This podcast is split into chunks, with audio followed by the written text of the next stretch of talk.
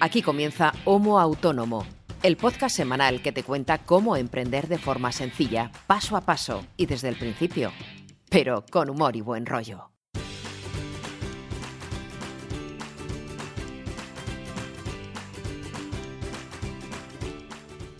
Hola, ¿qué tal? Muy buenas a todos y bienvenidos a este episodio número 65 de Homo Autónomo, el podcast de autónomos hecho por autónomos para todos los autónomos de nuestro país, ya seáis primerizos o veteranos, da igual, porque en el fondo todos tenemos las mismas preocupaciones, los mismos marrones y alguna vez que otra alguna alegría. ¿Y quién hace este podcast de autónomos? Te estarás preguntando si llegas hoy por primera vez a nuestro episodio.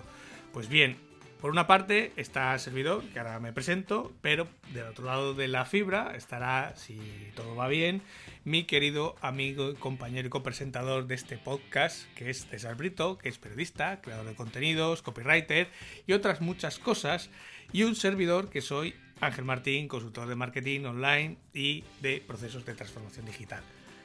Entonces, como yo no puedo estar una hora, aunque bueno, hay algunas semanas que sí que estoy una hora hablando, pero bueno, mmm, para descansar un poco, eh, necesito la ayuda de mi querido Brito. ¿Cómo estás? Buenos días. ¿Qué tal? Muy bien, hombre, muy bien. Todo correctísimo. Aquí una semana más de confinamiento. Sí, Día... pero ya queda, ya queda poco, ¿eh? Día 70 he puesto en el calendario hoy ya. Mm, yo ya desde el la primera prórroga de la, de la, del confinamiento ya me di cuenta que iba para largo y dejé de apuntar porque me iba a deprimir. Digo, bueno, esto va para mucho, no, no apuntes ni hagas planes, olvídate del calendario. De hecho, el Bullet Journal hace que no lo actualizo, eh, pues posiblemente dos meses, dos meses y un poco. Porque la... todos los días son iguales y hago lo mismo todos los días. La verdad que es un poco día de la marmota, pero bueno, hay que, hay que seguir. Nosotros ya nah. pronto pasamos a la fase 2. Eh... Nosotros a la fase 1, si no pasa nada, el próximo lunes. Que tengo que mirar ya en el BOE qué es lo que se puede hacer y qué es lo que no, porque como lo han dicho tantas veces, pero hace tanto tiempo ya ni me acuerdo qué es lo que se podía hacer y qué es lo que no. Pero, bueno. pero, pero tú cuando lees el BOE, ¿lo entiendes? Sí, sí, sí. De hecho, es algo que leo con cierta frecuencia. ¿eh? No te creas tú que So, hombre, ahora en esta época de cuarentena sí que lo he leído con más asiduidad, porque como prácticamente era lo que había que leer para enterarse uno de lo que se podía o no se podía hacer. Pero uh -huh. sí que antes de la pandemia sí que es algo que yo suelo consultar con, con, frecuencia. Algunas veces sí que cuando te remiten al BOE yo lo leo, yo lo entiendo. Bueno, es que estoy más acostumbrado a leer ese tipo de texto legal que es un poco... Sí que es verdad que es un poco farragoso, pero cuando te acostumbras luego es eh, entendible. No sé, es como cuando aprendes un poco la jerga con la que está escrito y un poco los giros que hacen. Eso es, la jerga es a lo que yo me refería, claro. Sí que se entiende, es, al final no deja de ser un texto, un texto legal. Aún así, propuesta Moncloa desde aquí para que haga un BOE para estúpidos como servidor, con lenguaje para personas de 10 años, que se entienda todo bien, que a lo mejor nos iba bien a todos para entender de verdad qué es lo que hay que hacer y cuándo en cada momento, cosa que yo sinceramente creo que ni siquiera el gobierno sabe, pero bueno, esto es otra historia. Lo, difícil del BOE es enterarse realmente lo que sale en el BOE y cuándo sale, porque realmente, mmm, lo que te digo, cuando empiezas a leerlo, mmm, con cierta frecuencia, vamos, tampoco es que yo sea algo que lo lea todas las mañanas, ni mucho menos, pero bueno, cuando tienes cierta cadencia, sí que lo entiendes de forma más fácil, ¿no? Es igual que al final, pues un abogado cuando está leyendo todo el día leyes, pues se acostumbra, ¿no? A, ese, a esa terminología. Yo pero tengo suerte, perdón. Pero lo difícil es enterarse cuando sale algo interesante que te afecta, no, no, otra cosa. Porque al final cada día salen, hay veces que salen dos páginas, pero hay días que salen 200 páginas. Y claro, encontrar lo que buscas solamente en ese PDF eh, es una tarea a veces titánica. Yo te decía que yo tengo suerte porque mi gestoría normalmente es la que está al tanto de, de las novedades ahora y antes de ahora, ahora más, claro. Mm. Y me suele dar un, me manda un correo, oye, ha salido esto en el BOE, aquí lo tienes para consultarlo si quieres. Y normalmente te, te manda junto con el correo un pequeño resumen ejecutivo que te resume un poquito pues lo que cuenta, ¿no? Sí. Pero si quieres, pues, te pasa el enlace y ahí, si lo quieres leer, lo lees. Y ahí esa labor de cribado la hace mi, mi gestoría, que bueno, si no es por ello, yo no sé dónde estaría, sinceramente. ¿Qué tal la semana? ¿Qué tal te ha ido? Bien, pues la verdad es que he estado entretenidillo porque tenía ahí dos proyectos del periódico para hacer. Tampoco eran gran cosa, pero, pero bueno, uno era. Bueno, son, en realidad son, dos eventos. Lo que pasa que uno es para la semana que viene, como siempre, con mucha con mucho tiempo por delante para hacer las cosas, pero bueno. con premura siempre. Y luego ha habido otro que ese sí que es para más adelante, que en realidad es un. En principio es un congreso que se va a hacer en octubre, en principio de forma presencial, si no cambia nada la cosa pues será presencial, si no, pues no sé, pero bueno. Eran, eh, en realidad, uno es un webinar para el Banco Santander, otro es un congreso de, de foodies que se hace aquí en Santander y es un poco hacer un lavado de cara a la web y bueno, prepararle un poco para vender toda la parte de entradas, tickets, etcétera. Y en eso es lo que he estado entretenido esta semana, de la parte de curro. Y luego de, como yo digo, de mis movidas, pues ando ahí dándole vueltas a la cabeza eh, a mi canal de YouTube, que la verdad es que lo tengo parado desde hace unas cuantas semanas y que no deja de crecer en suscriptores. De hecho, el otro día me mandó el propio YouTube, mm, pues digamos, la felicitación de que había pasado ya la barrera de los mil suscriptores. Y yo lo había dejado mm, a finales de año, pues no sé, en unos 700, si no recuerdo mal. Y claro, ha ido creciendo de forma periódica, o sea, casi todos los días se apunta alguien, o incluso hay días que varias personas, eh, sin haber crecido el contenido. Entonces me estoy planteando el retomar ese canal, porque dentro, dentro de mis redes será la comunidad más grande que tengo ahora mismo. Mm, es que blanco y en botella, chato, está perdiendo el tiempo, claro, claro. Y ando un poco pensando qué contenidos eh, o con qué contenidos retomar. ¿Vale? Porque eso es una parte que al final el canal de YouTube era un, pues eso, un contenedor en el que se iban volcando el resto de contenidos del blog, del podcast, etcétera, pero quizá deba tener contenidos eh, propios, ¿no? Pero no sé muy bien qué temática eh, meter en ese canal todavía, o no la tengo muy clara. Sí que por analítica tengo detectado un tema que a la gente le interesa mucho, que es toda la parte de negocios, toda la parte que tiene que ver con el Canvas, con análisis de negocios, o sea, toda esa parte es el contenido que más se consume, pero, mm, a ver, tampoco es un contenido infinito, no sé, y también es un poco, mm, no sé, un poco monótono, ¿no? Estar todo el día hablando de, lo mismo. Bueno, pero eh, si lo tienes identificado, puedes analizarlo como una, posibilidad. Y, Entonces, esa, esa, sería una parte... Eh, una un posible rama de contenido. Y la otra que estaba pensando es, eh, como llevo toda esta cuarentena trabajando con, con, Docker, con los contenedores, con todas las opciones que hay de herramientas que se pueden instalar en esos contenedores, es un poco hablar de, de, pues de todo el potencial de todas esas herramientas que normalmente son gratuitas, que se pueden instalar en un servidor de una forma relativamente sencilla, ¿vale? Sí que hace falta unos pequeños conocimientos previos pero mm, no sé, abrir un poco a la gente el camino o las posibilidades que hay en cuanto a ese tipo de herramientas que muchas veces estamos pagando cuotas mensuales por una solución que ya existe, que nos dan hecha cuando tienes una herramienta a veces open source que puedes instalar en tu propio servidor con cuatro líneas de comandos y, montártelo tú mismo, ¿no? Mm, esa sería otra posible rama de contenidos, pero no lo tengo todavía muy claro. Bueno, bueno, a ver, paciencia. Ya sabes, la gente que nos escucha ya sabe que tanto Ángel como yo cuando hacemos algún cambio suele ser previo pensar muy bien lo que se va a hacer, analizar y, puedes probar y que te salga bien o regular y pero lo que tú dices siempre, el, mínimo producto viable.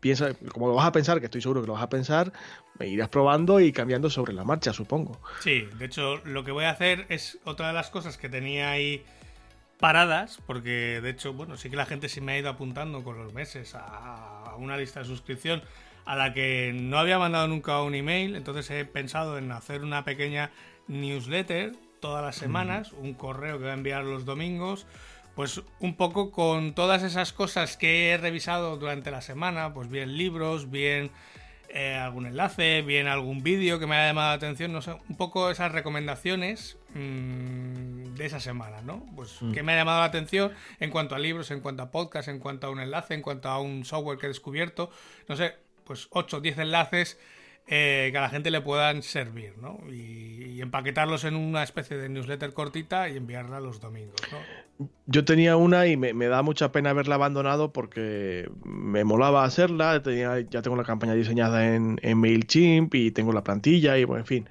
y la abandoné porque no tenía tiempo para dedicarle y sí me gustaría en algún momento retomarlo.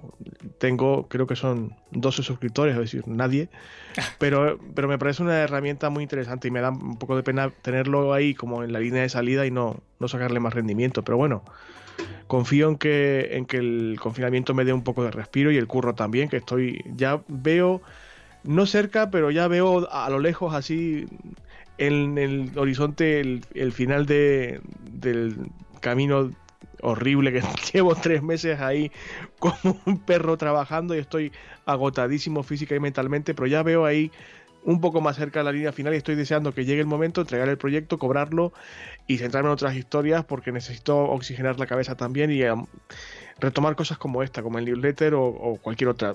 O como por ejemplo, y aquí ya te mando el codazo directamente y en directo me da igual, de, cambiar el, servidor, eh, perdón, el hosting de la web y el diseño de la web, etcétera. Que es algo que sí me gustaría hacer antes de que acabase el verano, por ejemplo. Sí, sí. yo, lo que estoy esperando es que te descargues un poco de trabajo porque si podemos avanzar, pero luego no puedes trabajar en los textos de tu propia web, pues al claro, final se queda ahí parado. Es que cualquiera que vea mi web ahora mismo, la tasa de publicación es cero. Es que, pero es que realmente no puedo, no puedo dedicarle más tiempo. Y nada, no, la, semana ha sido normal, con el trabajo, con mi nivel de trabajo habitual de estos últimos meses, lo que está muy bien. Por cierto, he publicado un articulito de opinión en el blog de AXA Seguro, que me han pedido que colaborase y tal, para hablar de esto un poco, del COVID, de los autónomos, de lo que se nos viene encima, de, de qué escenario se nos plantea y los retos que hay, los peligros y tal. Y bueno, se lo agradecí mucho la confianza y lo, lo, publiqué. No lo voy a poner en los enlaces porque me parece un poquito. Bueno, no sí, ya veré. A lo mejor lo pongo, a lo mejor no. Es que me da un poco de pudor, sinceramente. Porque es la primera vez que, en bastante tiempo, que, que me solicitan un texto firmado con mi nombre y con mi careto y tal. Y me da un poco de pudor porque, en fin, no me gusta mi que se me considere un experto en nada ni una referencia en nada, pero bueno, yo doy mi opinión y se acabó, no, no tiene por qué ser ni más ni menos válida que cualquier otra. Depende cómo me dé luego cuando prepare el copy del episodio de esta semana. Igual lo pongo, igual no, ya veremos. Y ahora que hablas de Careto, de que te han publicado con el Careto, ¿has puesto tu foto nueva de Careto o has Calla, calla, calla, calla, calla, calla, calla, calla. Tengo una depresión, estoy tristísimo porque me he quitado la barba que tenía del ISIS. que me, me, costó más de dos años y casi dos años y medio cultivarla. Y entre que las mascarillas son una mierda para ponerse con barba, porque no funcionan y es incómodo y tal, y no, y no es efectivo. Y que ya, pues, igual tocaba sanear un poco la, la, piel de la cara y tal, pues me, me quité la barba, o me quité la barba, me la reduje a la mínima expresión y me arrepentí al segundo siguiente. Digo, no, ¿por qué? ¿Por qué? Y dio ahora rarísimo, con la cara súper redonda. He descubierto que tengo barbilla y cuello, que cosa que no recordaba. Y me da un poco de pena, la verdad. Pero bueno, lo bueno de esto es que lo único que hay que hacer es no afeitarse y esperar. O sea, no tiene más. Eso sí, eso, el pelo siempre crece. Eh, bueno, depende de cada uno y de qué zonas, pero. Eh, bueno, a ver, a ver, no entremos en ese territorio. No entremos en ese territorio que no hemos empezado a hablar todavía y nos van a censurar aquí en iVoox donde sea, no, por favor. del vello corporal, que cada uno haga en su esteticien lo que considere. pero sí que he de decir que Brito la semana pasada parecía eh, un primo de Bin Laden, poco más, le faltaba el turbante y, las chilabas y hoy parecía, no sé, cuando se ha puesto la cámara... Una persona. Parecía un chaval de 15 años. Ya, bueno. es cuestión de acostumbrarme. Seguramente en, una semana o así me acostumbraré a verme al espejo y el sustico será menor. Pero me, me, da un poco de pena porque gran parte de lo de dejarse barba del encanto que tiene, pues eso, el proceso de dejársela crecer, cuidársela y tal. Y tiene su ritual y sus cosas que era divertido, pero bueno, ya, ya volveré. Me imagino que para los turrones tendré otra barba, eh, bueno, respetable. He de decir que ha sido menos grave de lo que yo esperaba, porque yo pensé que se la había afeitado del todo, o sea, con hojilla y espuma de afeitar. Pero no, se ha dejado ahí un pelillo al 1 o al 2. Eh, una sombrita, una tiene, Tiene barba, o sea, lo que pasa es que no tiene la barba terrorista, pero bueno. bueno, Ángel, ¿de qué hablamos esta semana tú? Pues eh, me has puesto aquí que vamos a hablar de briefing, de los briefings. Y de qué es un briefing, de qué, para qué sirve, lógicamente, y cómo lo pueden aplicar cada uno de los que nos escuchan en sus respectivos proyectos, porque bueno, aunque es un, ahora lo veremos, que es un documento que normalmente se usa más en el ámbito de la comunicación, del marketing, de la publicidad, sí que es aplicable en muchos sentidos a muchos negocios. Cuando tratas con clientes muchas veces, pues bien B2B, bien B2C, pues al final necesitas un punto de unión, de conexión con lo que quiere tu cliente y lo que tú entiendes que quiere tu cliente, ¿no? Es un poco un punto de unión, un documento que pone las cosas claras, al menos, de, de salida, ¿no? ¿Sabes lo que pasa? Que es una palabra que es rara, es una palabra en inglés que los que habéis visto el título del episodio de esta semana, pues ya sabéis cómo se escribe, briefing. Y claro, mucha gente, entre ellos yo me, encuentro, yo hace ya años me encontré con un briefing por primera vez que me pedían un briefing hmm. y yo pensaba, digo, ¿qué? ¿Esto qué es? Con el tiempo comprendes lo útil que resulta y hasta cierto punto, sobre todo los que nos dedicamos a lo que tú decías ahora, a los sectores de la comunicación, el marketing, la publicidad, resulta esencial para lo que tú comentabas ahora, para saber qué es lo que te qué te están pidiendo, en qué contexto, eh, mm, cuánto tiempo te va a llevar eh, elaborar lo que te piden, si es que es posible que, se haga lo que quieran. Eh, porque, a ver, el briefing es interesante porque facilita el trabajo, por una parte, como tú decías ahora. Es un ahorro de tiempo brutal porque sin el briefing te vas a perder horas y horas y horas de tu vida intercambiando correos o llamadas con tu cliente para saber qué es lo que quiere. Y eso es tiempo que no estás facturando. Y como tú decías ahora, mm, garantiza si está bien hecho que el cliente y tú compartís la misma información. O sea, que tenéis claro qué es lo que se quiere hacer, qué es lo que se va a hacer, cuánto va a costar, mm, cuándo se va a entregar el curro, etcétera. Entre otras cosas que luego veremos, ¿no? Y bueno, a mí me ha valido, por lo menos hasta ahora, cuando yo soy el que mm, elaboro el briefing o pido información para elaborar el briefing inicial, me vale para hasta cierto punto y de forma indirecta enseñar al potencial cliente que hay ciertos puntos clave que yo necesito saber, pero que estaría muy bien que él también controlase aunque yo no estuviera trabajando con él para, porque son elementos clave de su negocio y que conmigo con cualquier otro profesional de cualquier otro ámbito mm, le puede venir bien contar con ese briefing o esa información reunida en un solo lugar, ¿no? en un solo documento. Y sobre todo la parte práctica, que es lo que nos interesa aquí a los que escuchamos este podcast, es que te permite evaluar de una sola de un solo vistazo, por decirlo así, cuán complejo es el trabajo, cuánto tiempo te va a llevar y sobre todo cuánto puede facturar si te piden algo sencillito, con un plazo corto, pero no te va a llevar, no es muy complejo, pues tú facturas en función a eso. Si el briefing te muestra un proyecto o un desarrollo, perdón, un poquito más eh, extenso y complejo, el presupuesto crecerá, evidentemente, porque tu trabajo va a ser, tu incidencia va a ser mucho mayor. Mm. Y ya como último aspecto que yo creo que es beneficioso, que no es menos importante por ser el último, que bueno, si tú trabajas con un briefing, proyectas una imagen de, o según yo lo veo, de profesionalidad, de seriedad. Eres una persona que, tiene las cosas claras, que sabe lo que se hace en este mundillo y me pide criterios e, información que pediría cualquier profesional solvente, por decirlo así. Sí, sí, al final, eh, bueno, ahora veremos realmente qué es un briefing y, y qué es lo que debe de tener un briefing, pero bueno, esto al final como decía antes, es un documento que se lleva usando durante muchísimos años, eh, pues eso, en la parte de comunicación, cuando se crean contenidos, para un diseño web, en la parte de publicidad, de marketing, etcétera. Pero no es más que un documento escrito, ¿vale? Antes se daba en papel, ahora, pues bueno, te lo mandan por email, en un PDF o directamente en el mismo correo, ¿vale? Puede tener múltiples formatos, no tiene por qué ser algo muy estricto en cuanto a formalidad. Pero que bien, te, puede, te lo puede dar el cliente eh, él mismo por su propia voluntad o que se lo puedes pedir tú como proveedor de ese cliente que pues lógicamente necesitas más información para hacer ese trabajo, ese proyecto o esa acción que te está solicitando el cliente, ¿vale? Al final es lo típico, el cliente te pide una cosa, tú no tienes claro cómo se traduce eso que te está pidiendo y necesitas más información. ¿Dónde se plasma esa información? En este documento de briefing. Podemos llamarlo briefing o podemos llamarlo de muchas otras formas. Yo al final mm, la idea con la que, quiero transmitir es que no es más que un documento de estado de un proyecto de una empresa para empezar a trabajar con esa empresa o con ese proyecto, ¿no? Al final eh, necesitamos un punto de partida, necesitamos como en este caso como autónomos, como proveedores de una empresa o para hacer una acción para una empresa o un proyecto, necesitamos saber cosas que lógicamente el cliente sabe pero que nosotros no sabemos y en algún sitio nos las tiene que contar.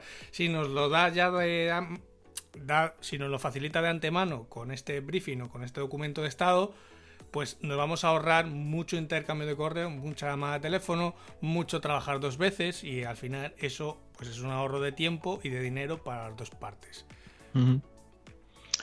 tú lo decías ahora, eh, la principal ventaja, a ver, puede verse como ventaja y como inconveniente. Yo lo veo como una ventaja. Eh, es que no hay ni, ni normas estrictas formales, ni hay dos briefings iguales, porque como decíamos al principio, se pueden aplicar eh, el criterio del briefing o, la filosofía del briefing en cualquier eh, campo de trabajo. Y yo puedo tener un briefing específico para crear un contenido o para una campaña de, inbound marketing, por ejemplo, pero tú tienes un briefing diferente para diseñar una web. La, información que requerimos del cliente es diferente en tu caso y en el mío. Y cualquiera que, que nos escuche puede necesitar datos muy específicos y muy diferentes en su propio briefing. No es lo mismo el, briefing que yo preparo que el briefing que puede preparar un experto en publicidad para diseñar una campaña o para, eh, no sé, mm, elaborar una campaña de, publicidad con cuñas en los medios de comunicación, por ejemplo. Sí, lógicamente cada acción necesita una información previa, necesitamos una, una información previa para poder hacer esa acción, no podemos partir de cero a hacer algo sin conocer nada de ese cliente, pero la misma palabra lo dice, o sea, briefing viene del vocablo inglés brief, que no es más que algo breve o conciso, o sea, esto no es un testamento, no es la Biblia, no es una auditoría de empresa, ¿vale? Tienen que ser, es un documento que tiene que ser muy claro, lo más breve posible y lo más directo posible, o sea, nada de paja eh, y lo más al grano posible.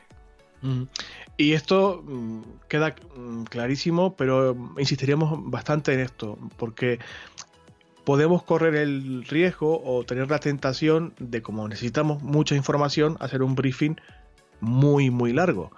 Y esto iría en contra del objetivo primordial del briefing, que es de una sola vez y de forma muy rápida contar con todo lo esencial. Eh, lo decías tú antes y tienes toda la razón del mundo. Em, puede haber varias formas de elaborar un briefing en, un correo inicial. Eh, yo en las llamadas de teléfono procuro no hacerlo porque hablando dos personas se pierden muchísimos matices y a lo mejor pasas por alto un dato esencial y yo prefiero contar con información eh, tangible y fiable por escrito. Eh, se puede hacer en un correo, como te digo, o, en un, documento de Word. yo no creo que con más de dos folios de Word normal y corriente, sea recomendable trabajar. Eh, sí que es conveniente contar con una uh, mínima plantilla, un mínimo marco eh, formal, eh, para, sobre todo para limitar un poco y que ni el cliente ni tú se pierdan y, y, nos dé por disgregarnos o por mm, elucubrar demasiado. Eh, entendiendo el, concepto de formalidad con mucha flexibilidad. No hay dos briefings iguales, a, lo mejor a ti te apetece hacer un briefing de una forma o, de otra. Hay plantillas en Internet a miles aplicadas en muchos campos, en marketing, en publicidad, en comunicación. Si tenéis curiosidad por saber formalmente cómo es un briefing, basta con poner en Google plantilla de briefing y tenéis por lo menos una referencia para hacer vosotros luego lo que, lo que se os adapte mejor a vuestro caso, ¿no? Pero el objetivo primordial del briefing es responder a una serie de preguntas mm, esenciales y claves sin las que no es muy recomendable empezar a trabajar en cualquier proyecto o en cualquier desarrollo, con casi cualquier cliente. ¿Qué, qué quiero hacer? ¿Para qué lo quiero hacer? ¿Cómo tengo pensado hacerlo? ¿Cuándo lo voy a hacer? ¿Por qué hago esto y no otra cosa? ¿Cuánto me va a costar? ¿Y qué retorno me, me va a reportar? Los plazos y demás. Estas preguntas, digamos, básicas es lo que pretende responder el briefing. Y dentro del briefing hay que, tiene que contener o debería contener una serie de información más concreta a una respuesta a estas preguntas que si las respondes una frase, en teoría tendrías hecho el briefing, pero no es el caso. Aquí mm, muchos ya se estarán preguntando, vale, muy bien, Brito, eh, todo esto está muy bien, pero yo cuando mm, hablo con un cliente, bueno, si le digo lo que es un briefing es que no tiene ni idea, ¿vale? claro. Vamos a partir de la base de que un porcentaje muy pequeño de empresas son las que te van a mandar un briefing. De hecho, el que te manda un briefing es eh, normalmente ya va a ser una compañía mm, mediana o grande que sabe lo que quiere, que está acostumbrada a trabajar con esta metodología, con este tipo de proveedores o con este tipo de documentos y ya lo tiene muy interiorizado. ¿Qué es lo que suele o qué es lo que no vamos a encontrar en la mayor parte de los casos o en la mayor parte de los sectores? Pues que cuando tú hablas con un cliente muchas veces el cliente sabe que quiere algo, pero no sabe ni cómo lo quiere ni cómo puede conseguirlo. Entonces, hacer ese briefing no lo va a poder hacer el cliente por sí solo, a no ser que nosotros le ayudemos, sino que vamos a ser nosotros los que vamos a tener que hacer casi ese briefing por el cliente o esa labor de investigación y que el cliente nos ayude contestándonos a nuestras preguntas. Y este tipo de información que decías ahora eh, requiere, si lo haces tú, que es lo que decías tú ahora, es, el noventa y tantos por ciento de los casos, porque si no, tú solo, con un grado mínimo de colaboración con el, con el cliente para que te pueda reportar datos que son internos suyos y que no puedes encontrar en otro lugar, ¿no? Pero básicamente eh, te vas a tener que centrar en investigar bastante, como tú decías ahora, por cierto, mm, hago aquí un inciso, eh, yo por lo menos lo aplico así, el briefing se cobra aparte, hmm. porque es, porque es tiempo que estás dedicando mm, a planificar el trabajo. Eh, el briefing tiene que, debería contener, suele contener, por una parte, información general de la empresa, o lo que es lo mismo la carta de presentación. Es decir, yo soy esto, esta empresa o esta persona, hago esto y lo hago de esta forma. Eh, con este tipo de información me refiero a el nombre del comercial, lo que vende, en qué ámbito geográfico lo vende, mm, cuáles son sus clientes, qué precios más o menos maneja de las cosas que vende, qué objetivos de negocio tiene, es decir, qué, objetivo comercial persigue, aparte del evidente ganar dinero, que es absurdo comentarlo, pero bueno. Si tiene un plan de comunicación y marketing, mm, ¿por dónde va? Que ya te digo yo que normalmente suele ser que no tienen ni plan de marketing ni plan de, comunicación, por eso decías tú muy bien, suelen ser una herramienta de briefing que maneja empresas de considerable tamaño, mm, habituadas a este tipo de, intercambios de información. Y también, pues, por ejemplo, si tiene una web o y redes sociales, eh, qué se ha hecho en, en esos ámbitos y lo que se ha conseguido, etcétera, qué experiencia tienen en el mercado, qué posición ocupan, si son líderes o no, si aspiran a ser líderes, ocupan un puesto más mm, mm, abajo en la lista de actores de ese sector. ¿Y cuál es su aporte de valor como empresa? Mira, pues yo me dedico a vender zapatillas de deporte. Eh, estoy en el mercado en el puesto número 3, aspiro a llegar al puesto número 2 en un año y medio. Eh, y mi cliente son los runners de 25 a 35 años, por ejemplo. Mis zapatillas cuestan tanto, me llamo así, estoy registrado con esta marca, no sé si me estoy explicando. Sí. Bueno, eso mm, por un lado. También estaría bien, y creo que tú aquí coincides conmigo, que el briefing tuviera no un DAFO completo, porque el DAFO es mm, demasiado extenso para un briefing que su objetivo es que sea conciso y breve, pero sí que debería tener un mini DAFO, o por lo menos la, parte del DAFO que hace referencia a los problemas. Y que posiblemente sea uno de los motivos por los que esa persona o esa empresa se ha puesto en contacto contigo. ¿Qué problemas tengo? ¿Por qué creo que los tengo? ¿Qué repercusiones tiene en mi negocio este tipo de problemas? Y en ese escenario de problemático, ¿qué oportunidades percibo yo o detecto que puedo eh, sacar partido, que puedo aprovechar? También es interesante que este briefing tenga una información del mercado y de la competencia en la que estamos inmersos, aunque se habla de, del mercado y la competencia muy brevemente en la información general, para que tú sepas quién es esta persona o esta empresa que te está contactando, eh, sería interesante que el briefing te pusiera en situación de en qué, en qué mercado te vas a sumergir, qué tipo de mercado es, en el caso de las zapatillas, pues el mercado de las zapatillas de deporte, y cómo está la competencia, con cuántas personas están compitiendo esta empresa y qué están haciendo ellos, cuál, es su estrategia, mm, cómo está evolucionando el mercado, qué segmentación de público hay, y más o menos, más o menos, porque mm, esto es complejo hacerlo de una sola vez, cómo es el buyer persona, ¿no? O el perfil del comprador o del usuario. Sí. Claro, al final, pues bueno, la parte de información general de la empresa la podemos capear, podríamos decir, con esa parte de información pública que pueda tener la empresa en Internet, bien en su web, bien en en directorios, etcétera, incluso en su perfil de LinkedIn, o sea, podemos sacar mucha información de ellos, pero claro, va a haber una parte que a la que no vamos a poder acceder y en función del sector, del proyecto, de la acción que necesitemos hacer, vamos a requerir más información o que complemente más información el cliente, porque no vamos a conocer eh, toda esa información de forma pública. De hecho, yo muchas veces necesito, sobre todo cuando estamos hablando de negocio, consultoría de negocio, necesito ver datos de venta, necesito ver cierres, o sea, necesito ver mucho número que eso no está público en ningún sitio, eso me lo tiene que facilitar el cliente para yo hacerme una composición de lugar. Claro. Y, eso al final, pues bueno, es forma parte de este briefing previo, vale, yo pido una serie de información o yo puedo eh, puedo recopilar una serie de información, pero claro, hasta cierto punto necesito la mm. colaboración del cliente en ciertas áreas o en ciertos puntos donde me tiene que completar esa información para yo tener, saber muy bien dónde está la empresa en ese momento y con lo que quiere hacer, saber cómo poder llegar a ese camino, cómo trazar ese camino. Entonces, mm, forma parte de ese eh, intercambio de información. Y, esto es importante que lo destaques porque es otro de los aspectos que debería contener cualquier briefing decente, que es el apartado de los recursos. Es decir, mm, esa información que normalmente no suele ser pública mm, hace referencia a cuánto mm, equipo tengo disponible para conseguir lo que pretendo conseguir, cuánto dinero tengo, porque estoy vendiendo tanto y gano tanto, o lo que tú decías ahora, he cerrado el año con tanto dinero y pretendo destinar de ese presupuesto pues este porcentaje a esto que te estoy pidiendo en este briefing, por ejemplo, eso tiene que, aparecer. Yo aprovecho, mira, voy a contarte una anécdota. Hace ya un tiempo me, contactaron, me contactó una persona que quería que ejerciera de coordinador, por decirlo así, de, de equipos de trabajo.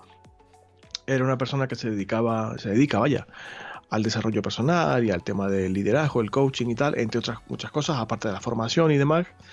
Y, bueno, eh, me, explicó su idea, era una labor compleja porque, como te digo, era cuestión de coordinar y, ejercer de director de orquesta, por decirlo así, de varios equipos, de varias personas con proyectos o mini proyectos muy heterogéneos y muy distintos entre sí. Y yo, bueno, pues valoré la idea, mantuvimos una reunión, me explicó lo que quería pero yo necesitaba saber más cosas. Y le mandé un briefing, en este caso a través de un cuestionario en Google, con Google Formulario, y le preguntaba, pues, gran parte de este tipo de información más privada, por decirlo así, eh, de pues, cuántos recursos tenía, qué presupuesto manejaba en el último año, cuánto pensaba em, destinar a esta, acción en, particular, y, bueno, y otros temas de, de índole más técnica, como por ejemplo, pues cuántas redes sociales tenía, eh, quiénes se las estaba gestionando, qué datos de, respuesta en redes sociales tenía separada por cada uno de los bloques o mm, tipos de público de las redes sociales, etcétera. Y en concreto, en lo relativo a, a los recursos económicos, a cuánto ganaba, cuánto pretendía ganar y cuánto estaba destinando, la respuesta en todos los casos, porque eran varios proyectos, fue no facilitamos esa información. Pues por lo tanto, claro, por lo tanto digo, vale, pues yo, con, yo sin eso no puedo trabajar. Lamento mucho no poderte ayudar, espero que encuentres a alguien, hasta luego. A ver, eso al final es un, como yo decía, es un documento de punto de conexión o de punto de, de acuerdo entre dos partes, al fin y al cabo. No es un contrato, lógicamente, pero sí es un documento que acerca posturas. Mm, por eso, porque el cliente te puede estar pidiendo una cosa, pero te puede pedir la luna y tú no vas a poderle conseguir la luna, ¿no? Entonces, al final, antes de perder más tiempo por ambas partes o de dedicar más esfuerzos, pues está bien eh, verlo claramente en este briefing, en este punto de encuentro que realmente no es un proyecto bien para ti o que el, este cliente no es para ti, lo que hemos hablado ya en muchos episodios, que hay veces que el cliente no es para ti, ¿no? O el tipo de acción que te están pidiendo no es en este caso la que tú puedes mm. hacer. Y no pasa nada por eso, simplemente. Lógicamente. No es el momento, no eres la persona y hay más personas y hay más momentos. Y, y, a ver, lo diremos después, ya lo avanzo aquí. Cuanto antes veas claro que no es para ti y pases a otra cosa, mucho mejor para ti y para el cliente. Claro, porque en ese mismo briefing, lo que tú estabas hablando ahora, tanto de recursos como el presupuesto que, va a destinar a todo eso que, que, está planteando en el briefing, lo que va, lo que está pidiendo, es decir, lo que hay que hacer al fin y al cabo, mm, que es para lo que te ha llamado, para lo que te quiere contratar, pues bueno, eso tiene que quedar hiper claro. Mm, para que luego no haya eh, equívocos, luego no, donde digo, o sea, donde dije esto, luego no es esto, es esto, pero era esto más esto. O sea, ese tipo de confusiones al fin y al cabo hace que, pues eso, haya, se creen tensiones, se creen esos roces y al final las cosas no salgan tan bien como deberían salir. Y sobre todo, lo más importante, los plazos, porque al final el cliente lo puede querer de hoy para mañana y tú de hoy para mañana pues no puedes hacerlo. Entonces, si eso no se especifica, pues, pues lo volvemos a lo de antes. Podemos estar perdiendo el tiempo intercambiando correos, llamadas, etcétera, para luego darnos cuenta que en uno de esos correos hablamos, no, es que esto lo necesito para la semana que viene y tú dime, es que yo hasta el mes que viene no te lo puedo hacer. Entonces, al final hemos estado perdiendo dos días de intercambio de correos para nada, ¿no? Cuando se podía mm. haber solucionado con un documento previo con toda esta información. Todo, todo unificado en un mismo sitio, que ambas partes, digamos, hablen el mismo idioma, hablen de lo mismo y ambas partes sepan dónde está cada, cada uno de los actores de este intercambio, por decirlo así, ¿no? Eh, y por eso yo, decías tú muy bien, hay veces que hay malas interpretaciones, tensiones, equívocos, por eso yo insisto en que por escrito es lo más apropiado. Eh, y es cierto que en un cruce de correo puedes buscar la cadena de correos y encontrarlo, pero a lo mejor te preguntan una cosa en un correo y luego otra te lo responden en un correo aparte, es complejo encontrar el correo en el que te han dicho A y el correo en el que luego te decían B y te modificaban lo anterior. Yo por eso recomiendo, vaya, que se haga en un documento escrito, en un, en un Word, el, que sea. Insisto, es un tema breve. El briefing es breve. Un par de folios con toda la información ahí condensadita y esencial.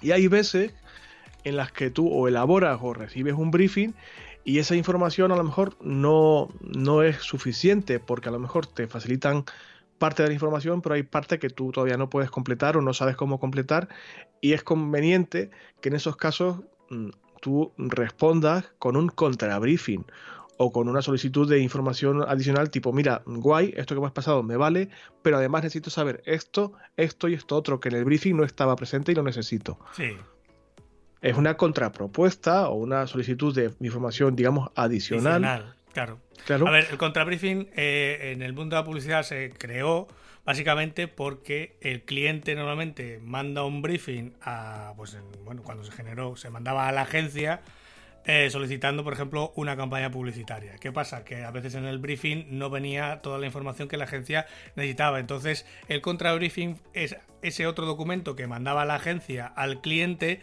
con aquellas dudas o aquella información que veía que le hacía falta para llevar a cabo la campaña, ¿no? Pues en este caso, pues bueno, eh, si el cliente nos da el briefing, nosotros podemos responder con ese contrabriefing o simplemente es eh, solicitando información adicional o si nosotros hemos creado ese briefing, o sea, si nosotros ya le estamos preguntando al cliente por toda aquella información que nosotros necesitamos para llevar a cabo esa acción o ese proyecto, mm, la figura del contrabriefing aquí se pierde un poco, ¿no? Porque al final, digamos, nosotros somos los que damos esa voz cantante o llevamos un poco la dirección de esa información que queremos. Eso es, en el caso de que seas tú la parte que elabora el briefing, en teoría, si lo has hecho bien y has pedido toda la información necesaria, el contrabriefing no sería eh, útil en este caso, no, no, habría por qué usarlo porque ya tienes todo eh, en un solo documento, el primero, el briefing, el inicial, del que tú te has hecho cargo, del que tú, como decía Ángel, llevas las riendas. Eh, ¿Qué errores se suelen cometer en, a la hora de trabajar con el briefing? Lo has dicho tú mm, muy bien y creo, si no es el más frecuente, debe ser de los más frecuentes. Que el cliente no sabe muy bien qué es lo que quiere. O para ser más mm, exacto, sabe lo que quiere, pero de forma indefinida. No sabe muy bien em, cómo conseguirle eso que quiere. Porque desconoce el mercado en el que está o porque no sabe muy bien que lo que él pide necesita de herramientas determinadas. Por ejemplo, un ejemplo que yo me encuentro mucho. Em, necesito tener presencia en redes sociales y quiero que Brito me lleve las redes sociales. Vale. Pero es que eso de llévame las redes sociales, que es una frase que se dice muy, muy corto y muy fácil, eh, llevar las redes sociales no es lo que se hace hoy en día. O sea, hay, hay que gestionar las redes sociales. Y para gestionar las redes sociales hay que saber cuántas redes tienes, cuántas necesitas, cuáles son, qué estás haciendo, qué no estás haciendo, qué pretendes conseguir y si tienes conocimientos o recursos suficientes para, si yo no estoy, llevarlo tú o si voy a ser yo quien lo haga, me vas a poder pagar lo que yo te voy a pedir. Eh, quiero tener presencia en redes sociales. Vale, bien, pero eso implica eh, mucha información que a lo mejor no has pensado en ella y que yo necesito saber. No solamente para trabajar, sino para presupuestarte eh, en función de lo que tú me estás pidiendo. Ese es uno de los errores más mm, habituales.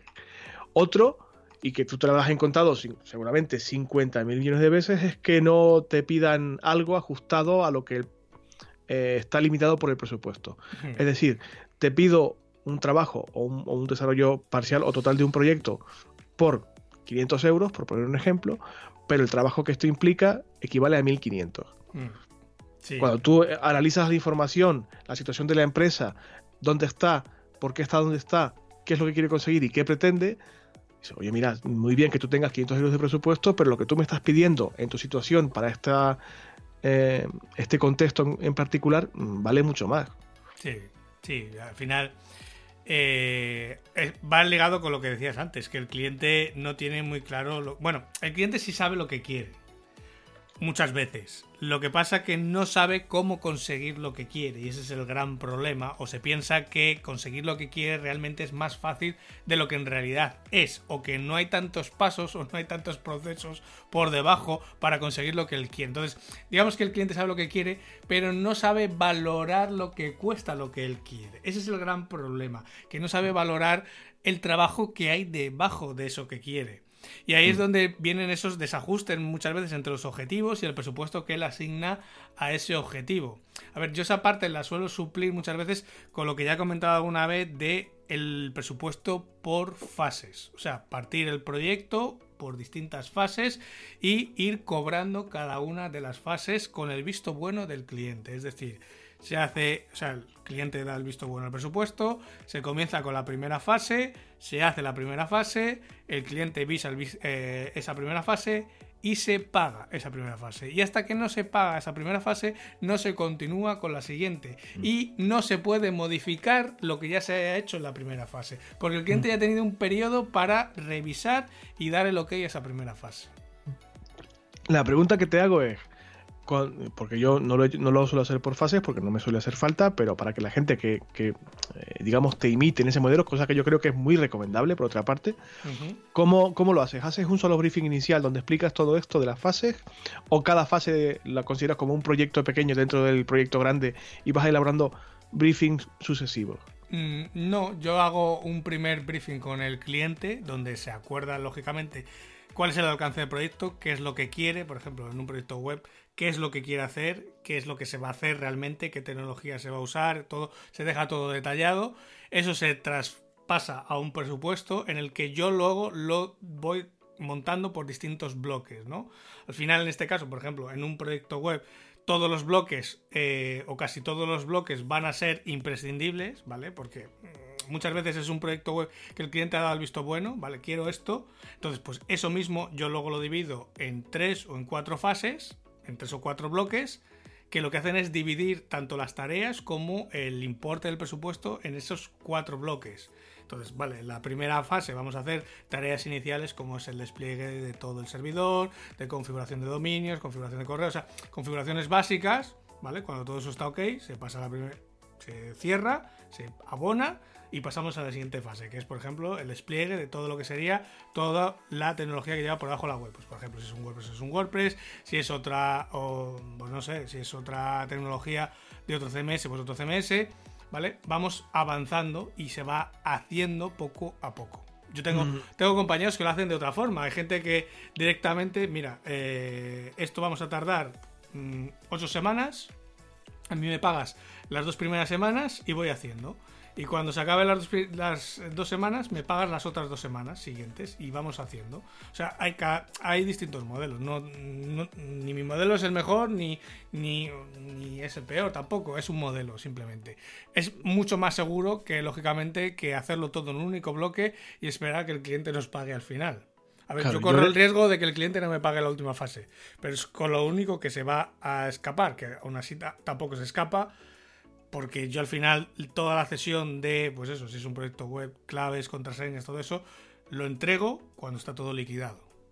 No, bueno, pero era un, buen ejemplo porque a mí me parece súper válido y, lo que tú decías, muy seguro para, digamos, afianzar el cobro del proyecto que sea, da igual que sea grande o pequeño, y alguien puede pillarlo como referencia. Yo es una cosa que recomiendo y cuando a mí me toque hacerlo, te imitaré vilmente, te copiaré vilmente, vaya, porque me parece bastante inteligente y, muy seguro.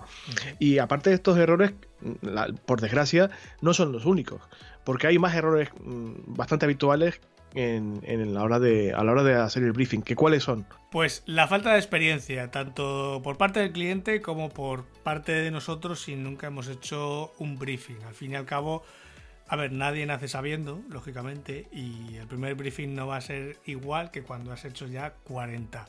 Eh, lo vas a tener mucho más por la mano, vas a saber enseguida qué información te hace falta para un tipo de proyecto u otro. Esto al final es experiencia, no tiene más. Es igual que cuando uno hace, pues si en el episodio pasado yo contaba cuando hice la primera web, allá hace más de 15 años, Claro, mm, los conocimientos que tenía ahora no son los que tengo ahora, ni el nivel de información que necesitaba antes va a ser el nivel de información que necesito ahora. Para muchas cosas, eh, claro, mm, yo hay muchas veces que entro en, detalles muy técnicos ya con los clientes porque yo ya me estoy anticipando a cosas que sé que van a pasar, por, lógicamente por el bagaje que tengo de proyectos anteriores, ¿no? Y claro, el cliente muchas veces que mm, no ve todavía ese problema pero al cabo de los días y de las semanas, claro, va viendo que realmente ese problema va a pasar, ¿no? Cuando yo le he preguntado por él. Eso al mm. final es experiencia y eso mm, pues no queda otra que es ir haciendo poco a poco. A ver, mm. lógicamente, si tienes acceso a algún briefing de, de, otro compañero, de otra empresa, pues a ver, copiar nunca está de más. A ver, copiar no es malo, hay que saber copiar también, pero mm, pues bueno, sí que te puede servir como de inspiración o de guía a la hora de hacer tus propios briefings. Pero bueno, yo creo mm. que a medida que vas haciendo proyectos en tu industria, en tu sector, vas sabiendo qué necesidades de información necesitas para una tarea o para otra. Yo, por ejemplo, sé que necesito pedirle a un cliente cuando quiere montar una tienda online y sé qué información tengo que pedirle a un cliente cuando quiere hacer, por ejemplo, una parte de consultoría de negocio. Mm, es información completamente distinta. Mm, y tal cual, es que es tal cual. Estoy totalmente de acuerdo contigo porque es que es tal cual. Mira, otro de los errores que yo me encuentro mucho y que tiene un poco que ver con esto, con la inexperiencia en este caso por parte del cliente, es que me suelen pedir, em, eh, pues por ejemplo, presupuesto para elaborar eh, entradas para una web, que es lo que yo hago con más frecuencia, ¿no? Y yo les suelo preguntar, vale, muy bien, eh, ¿cuántas quieres hacer al mes? ¿En cuántas redes? Etcétera. Pero cuando les pregunto... ¿Para qué? ¿Para qué? ¿Y cuáles son las palabras clave que quieren utilizar? ¿Cómo que palabras clave? ¿Cómo? Eh, claro, es que yo necesito saber cuál es tu objetivo. Claro, ¿cuál es tu objetivo? Mm, ¿Para qué quieres que te haga estas entradas? Enmarcado en qué estrategia. Y normalmente en el 99,99 de los casos la gente no tiene una estrategia. Claro, es porque han oído que tienen que hacer contenido, pero no saben para qué necesitan hacer claro. contenido. Y si tú no me dices para qué lo quieres y con qué herramientas de posicionamiento SEO quieres que yo trabaje como creador de textos y de contenido, mm, lo, puedo trabajar, evidentemente, puedo hacerte todos los textos que tú quieras. Pero lo que yo te haga te va a resultar nulo en cuanto a resultados de, de SEO, de posicionamiento, que es lo que realmente tú quieres, tener más visibilidad. Y yo, aunque puedo hacer un esfuerzo en, hacer una mínima investigación de, de, palabras clave, de keywords, para el tema de tu SEO, no es mi especialidad. Si, no me vienes, si tú a mí no me vienes mm, con el trabajo de SEO ya hecho, lo que yo te haga es nulo y vas a perder el tiempo, el tuyo, el mío y el dinero suyo, que es lo más importante. Y yo no me encuentro cómodo cobrando por un trabajo que sé que va a ser totalmente infructuoso. Y por eso el no tener una estrategia clara, si, si os dais cuenta, todo este episodio estamos hablando del briefing. El briefing no es otra cosa que una pieza pequeña de estrategia dentro de una estrategia. Porque como decíamos más mm, hace un rato, se trata de saber qué quiero hacer, dónde estoy, qué quiero hacer, para qué lo quiero hacer, cómo lo quiero hacer. Eso es estrategia. Responder a preguntas suele equivaler siempre a una estrategia. Y si no se tiene estrategia, el briefing mm, o no tiene sentido o le va a chirriar al cliente. Y es uno de los problemas que se suele plantear con más frecuencia. Y también otro muy, muy habitual es que también te lo habrás encontrado tú 50.000 veces, Ángeles, pedir soluciones de ya para allá. Mira, necesito esta solución para dentro de 15 días. Vale, vale, vale. Para, para un momento. Lo que me estás pidiendo requiere a lo mejor, a lo mejor, ¿eh? Si, a ver, por ejemplo, yo, a mí me piden, mira, Brito, necesito, presento este producto el día mm, X, el día 10, por ejemplo. Y necesito que me hagas un dossier de prensa de 5 folios y una nota de prensa. ¿Vale? Yo tengo clarísimo que es vender esta cosa, vender este producto. Si me explican lo que es y por qué es tan bueno, yo te hago el contenido en un momento. Y eso no es demasiado complejo. Puedo cumplir el plazo perfectamente. Pero cuando es un proyecto de más desarrollo, necesito el briefing. De hecho, es para eso, para ordenar cada cosa en su sitio. Hmm.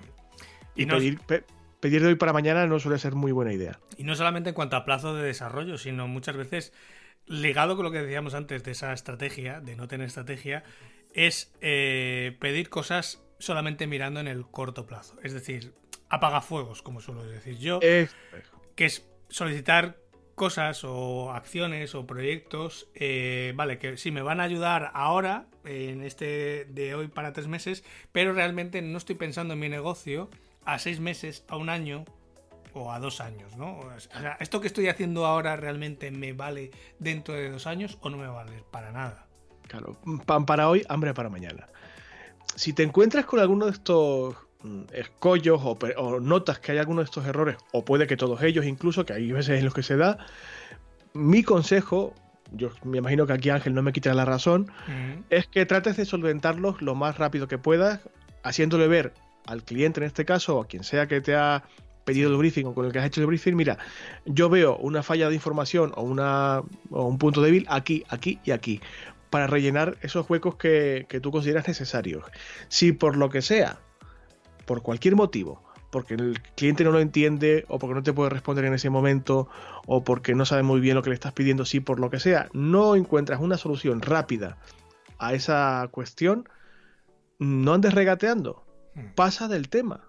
Si la otra parte no entiende muy bien lo que es el briefing, para lo que se usa, lo necesario que es y lo que le estás pidiendo, por qué se lo estás pidiendo, con toda la educación del mundo no hay que ser borde, a ver si me entendéis.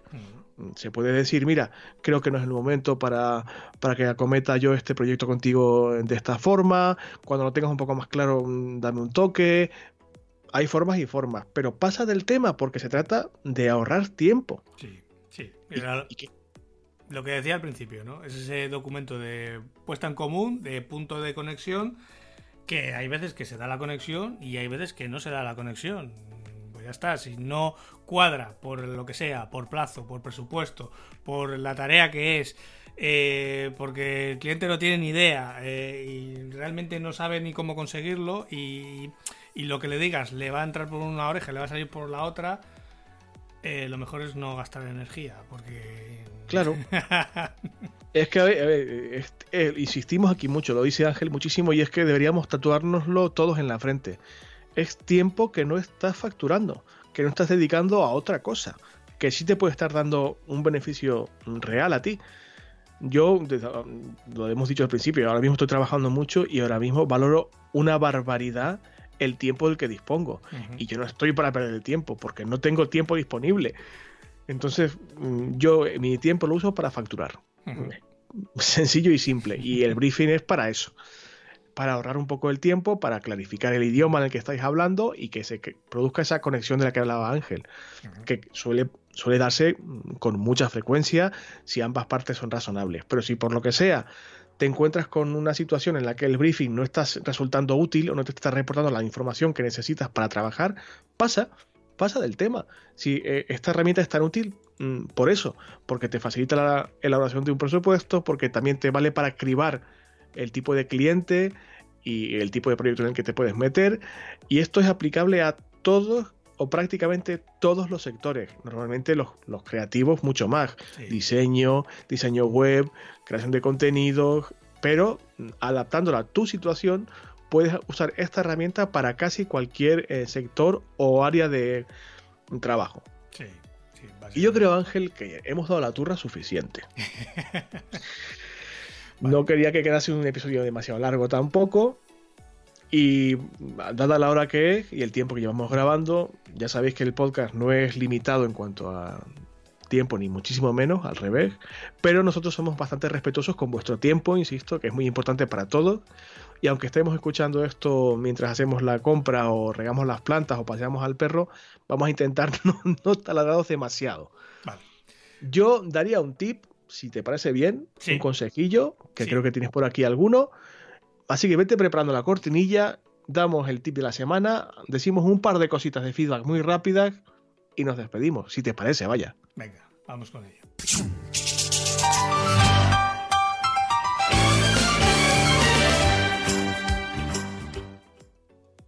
Cuéntame, ¿qué nos recomiendas, Ángel? Pues mira, es que mientras estabas hablando eh, del, pues eso, en ese intercambio de correos, del no hablar con el cliente, o sea, de no acordar cosas con el cliente por teléfono, porque luego, pues bueno, aparte de que en una conversación telefónica uno se dispersa mogollón, eh, pues bueno, luego es difícil acordarse, a no ser que las vayas apuntando eh, de lo que se ha acordado, de lo que no se ha acordado, etcétera, ¿no? Lo que digo yo siempre, ¿no? Yo siempre uso el correo electrónico porque queda por escrito y aunque sí que es veces que muchas veces es difícil encontrar las cosas que el cliente te va mandando porque te lo contesta sobre un correo anterior, está en un hilo de correos, a veces te abre un, correo nuevo para otra historia, ¿no? A veces está un poco desorganizado, ¿no? Encontrar toda esa información dentro de la bandeja de correo. Y cuando lo estabas contando, de repente se me ha encendido la bombilla de que hay una extensión para la gente que usa Gmail eh, que es Mailflow. ¿Vale? Mailflow es una, una extensión del navegador de Chrome que se conecta en este caso en tu bandeja de, de- de- de- de Gmail y lo que te hace es que puedas organizar tus correos por proyectos. ¿vale? Puedes ir asociando eh, cada correo, cada conversación a un proyecto y tenerlo todo pues organizadito, ¿no? Eh, e incluso te permite ir haciendo tareas, o sea, ir convirtiendo esos correos en tareas, ir metiendo notas a esos correos o ir destacando aquella información dentro de un correo que te realmente pues es lo que tú necesitas saber, ¿no? Pues tenerlo un poco organizado y cuando terminas con ese proyecto o con ese cliente, pues nada, simplemente deshaces el proyecto, eliminas el proyecto y los correos siguen estando en tu bandeja de entrada o en tu bandeja de archivo o donde estén los correos, ¿no? Pero es una forma de tenerlo todo de un proyecto de un cliente pues a golpe de vista, mucho más fácil de encontrar y ir destacando pues aquello que me ha pedido, aquello que me ha pedido lo puedo convertir en una tarea y saber lo que me falta por hacer, lo que tengo todavía pendiente por hacer, ¿no? Al final es una herramienta, pues eso, que es gratis, que la podéis instalar en el navegador, eh, que va como esta bandeja de Gmail y pues que os va a permitir estar un poco más organizados pues con esos proyectos y con esos clientes. Mm, Sobre todo porque no todos los clientes, y lo decía hasta ahora, están habituados a mantener, por decirlo así, la integridad de una cadena de correos. No, Yo, no, no, no. Por suerte, bueno, ya trabajo con gente que mm, al, al correo inicial de hola, me llamo Pepe y te busco porque X, eh, a ese correo yo voy mm, respondiendo de forma sucesiva y procuro que el cliente haga lo mismo en esa misma cadena de correos y de respuestas. Pero no todo el mundo tiene esa cultura, ¿no? Y esto es una forma pues estupenda de, de organizarse. Lo probaré porque yo no, no lo, no lo tengo implementado y por probarlo tampoco pasa nada. Yo tengo, tengo correos, hilos de correo que tienen más de 100 correos. Porque es lo típico, o sea, el cliente te va escribiendo sobre ese hilo, te va respondiendo, o sea, al final es el primer correo, a lo mejor que tuviste de contacto, incluso hay veces, yo tengo algunos que son del típico formulario de contacto sobre el que yo he respondido y me ha empezado a responder y tal, hemos empezado, y hay hilos que tienen más de 100 correos con el primer formulario de contacto, cuando estamos hablando ya de cosas diametralmente opuestas, o sea, Claro, pero no todo el mundo tiene esa, esa cultura o está acostumbrado a eso, ¿no? Y para, sobre todo para ti mismo o para ti misma que estás, que tienes que manejar eso. Y mira, hablando del briefing, pues está muy bien que lo hayas sacado a, a colación. Pues está bien organizarse un poquito y saber cada proyecto, cada cliente, dónde está y cómo está, y, y según tu, tu preferencia, pues organizarte como tú quieras, claro. Pues muy bien, ¿algo más? No, ese era el tip que te he dicho que se me ha ocurrido mientras estábamos eh, grabando y de repente se me ha encendido la bombilla y digo, coño, si está el, el Mayflow este que es justamente para hacer eso. Pues por supuesto dejaremos el enlace en las notas del programa para que le echéis un, vistacito. Mm, si te parece, ponemos un separador, hablo del feedback en 35 o 55 segundos y, y nos vamos. Venga, vamos con ello.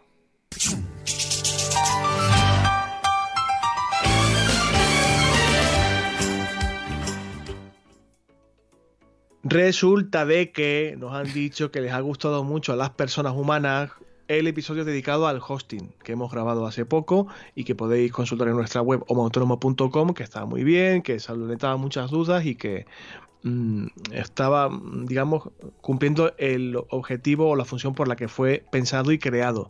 En este caso le gustó especialmente a Rubén, el único oyente que tenemos que se atreva a mandarnos audios todavía. Rubén, nos alegra mucho de que te haya gustado el episodio del hosting.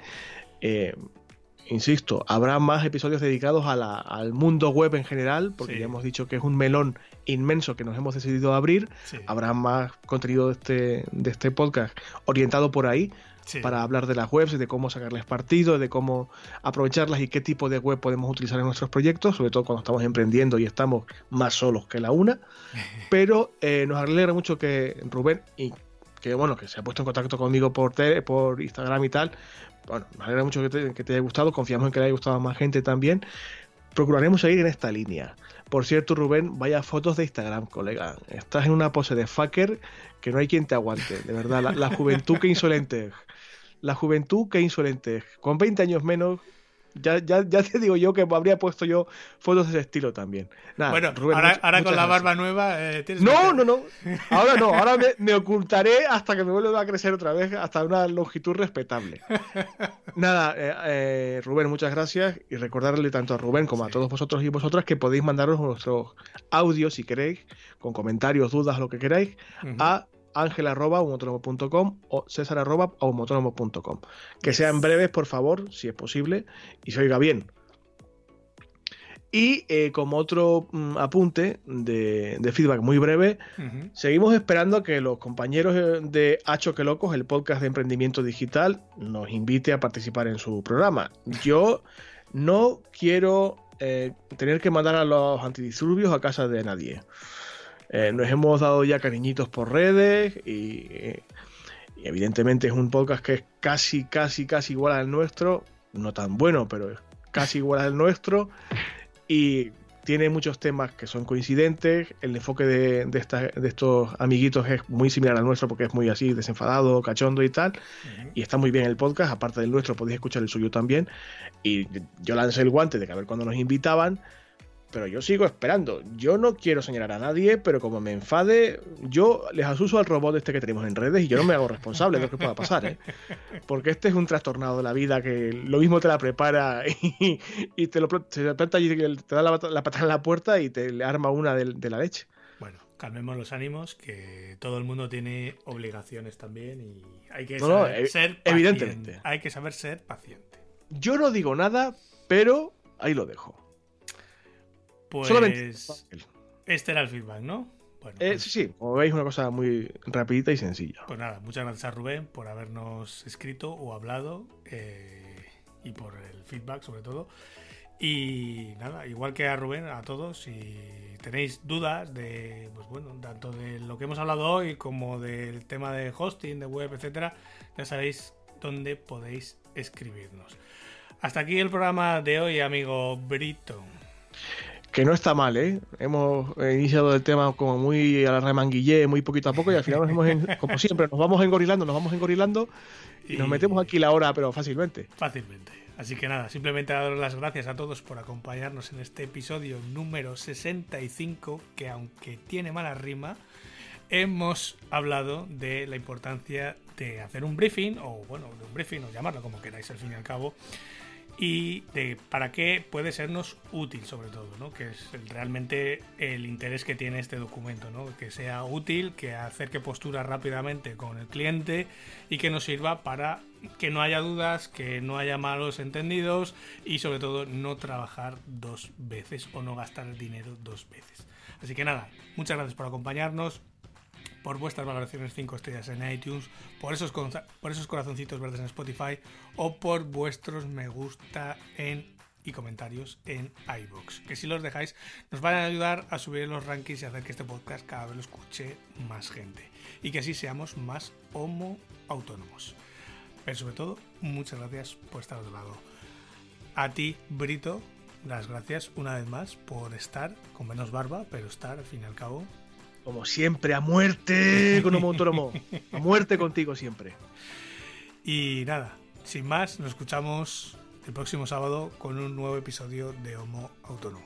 Hasta entonces, que paséis feliz semana. Adiós. Adiós a todos.